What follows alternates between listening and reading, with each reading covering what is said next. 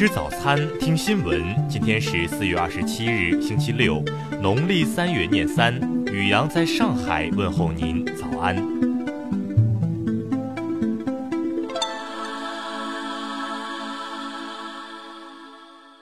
先来关注头条新闻。一份最新披露的法庭证词显示，自1994年到2016年，美国童子军组织共有超过7800名前领队涉嫌性侵了超过12000名由他们负责管理的童子军成员。专门代表性侵受害者提起诉讼的律师杰夫·安德森表示，这些数字此前未曾对外界公开。美国童子军虽取消了涉事者的服务资格，并承认了审查数据库的存在，但该组织并没有公布所有涉事者的姓名，也没有向各地社区发出警告，造成了系统性的全国问题。作为美国最大的青少年组织之一，美国童子军成立以来，共有约1.1亿美国青少年加入，但围绕该组织的性侵讨论一直不绝于耳。上述证词公开后不久，美国童子军便发表声明，向所有曾受到过伤害的人致歉，表示从未在已知情况下允许性侵者留在童子军工作。不过，该组织并未就安德森列出的一百三十名纽约涉嫌性侵者做出直接回应。再来关注国内新闻，据人社部网站消息，今年全国将签发统一电子社保卡，至少一亿人领取，所有地市均开通移动支付服务。国家版权局等四部门昨天联合启动打击网络侵权盗版“剑网二零一九”专项行动，将重点整治自媒体洗稿和图片市场。全国首例广告使用短视频侵害著作权案昨天宣判，该视频时长两分钟，一审获赔五十万，系至今为止单个短视频判赔金额最高的著作权维权案。昨天，首批科创板基金正式开售，这意味着中小投资者也能参与到科创板投资，分享创新企业在新一轮科技革命和产业变革过程中的发展成果。教育部消息，中央财政支持学前教育发展专项资金，二零一八年安排一百五十亿元，二零一九年在此基础上提高到一百六十八点五亿元。最新报告显示，二零一八年中国消费者买了全球三分之一的奢侈品，八零后是主力，每人每年平均花四点一万元购买奢侈品。昨天，视觉中国官方微博发布了关于整改进展情况的说明，表示已对敏感有害信息标注进行整改。腾讯将与日本任天堂公司合作，在中国代理发售任天堂旗下最新一代主机任天堂 Switch，发售日期及定价详情将稍后公布。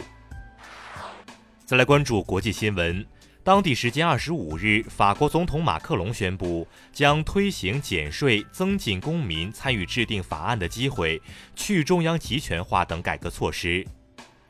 二十四日，俄罗斯总统普京签署命令，要求简化乌克兰顿巴斯地区居民获取俄罗斯护照的手续。该项命令引发乌克兰及美国不满。数据显示，截至二零一八年十月一日，日本无人居住的住宅达到八百四十六万间，占全日本住宅数百分之十三点六，创历史新高。调查显示。美联储至少要到明年年底才会加息，在接受访查的经济分析师中，约有三分之一预计届时至少会降息一次。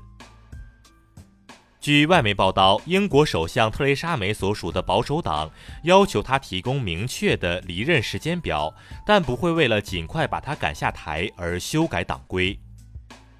据法新社报道，斯里兰卡政府担心系列爆炸案重创旅游业，损失高达十五亿美元。北欧航空公司发布公告称，由于飞行员罢工，该公司被取消的航班数量达到六百七十三个，七点二万名乘客将受到影响。美国哈勃太空望远镜的新观测成果进一步确认了宇宙在加速膨胀。现在的膨胀速度比根据早期宇宙特征预测的膨胀速度快大约百分之九。再来关注社会民生新闻。昨天，福建安溪一男子陈某正因房屋合墙纠纷，将一对夫妻殴打致死，目前已被抓获，案件正在进一步侦办中。近日，湖北随州早高峰一轿车堵在路上，致交通拥堵一个多小时。经查，司机刘某因与妻子在车内吵架，拔走车钥匙，民警协调无效，将车拖走。最终，刘某被刑拘五日，罚款五百。近日，丽水一三岁男童闹事独自驾驶挖掘机，其父亲在车后喊口号指导，随后在众人的指责下，该父亲才让孩子停车。最终，男孩父亲因构成寻衅滋事被刑拘。近日，阜阳的张某、赵某等三人酒后去网吧上网时，张某和赵某吹嘘自己有百万家产，并点燃百元钞票。赵某感觉受辱，殴打张某。目前，二人被罚款刑拘。再来关注文化体育新闻，CBA 总决赛第一战昨晚举行，广东男篮主场以一百四十二比一百二十三大胜新疆男篮，拿下首胜。昨天，中国组合许昕、刘诗雯以四比一战胜卫冕冠军日本组合吉村真晴、石川佳纯，拿下世乒赛混双金牌。二十五日，贵州铜仁陈公馆失火，砖木结构的建筑主体被烧毁。该栋始建于清光绪年间的建筑，曾在上世纪九十年代大面积损坏后修缮，起火原因正在调查中。日本第一个以妖怪为主题的博物馆——三次怪物纪念馆昨天开馆，该馆收藏了五千件妖怪资料。以上就是今天新闻早餐的全部内容，请微信搜索 xwzc 零二一，也就是新闻早餐拼音首字母再加数字零二一。如果您觉得节目不错，请在下方拇指处为我们点赞。一日之计在于晨，新闻早餐不能少，咱们明天不见不散。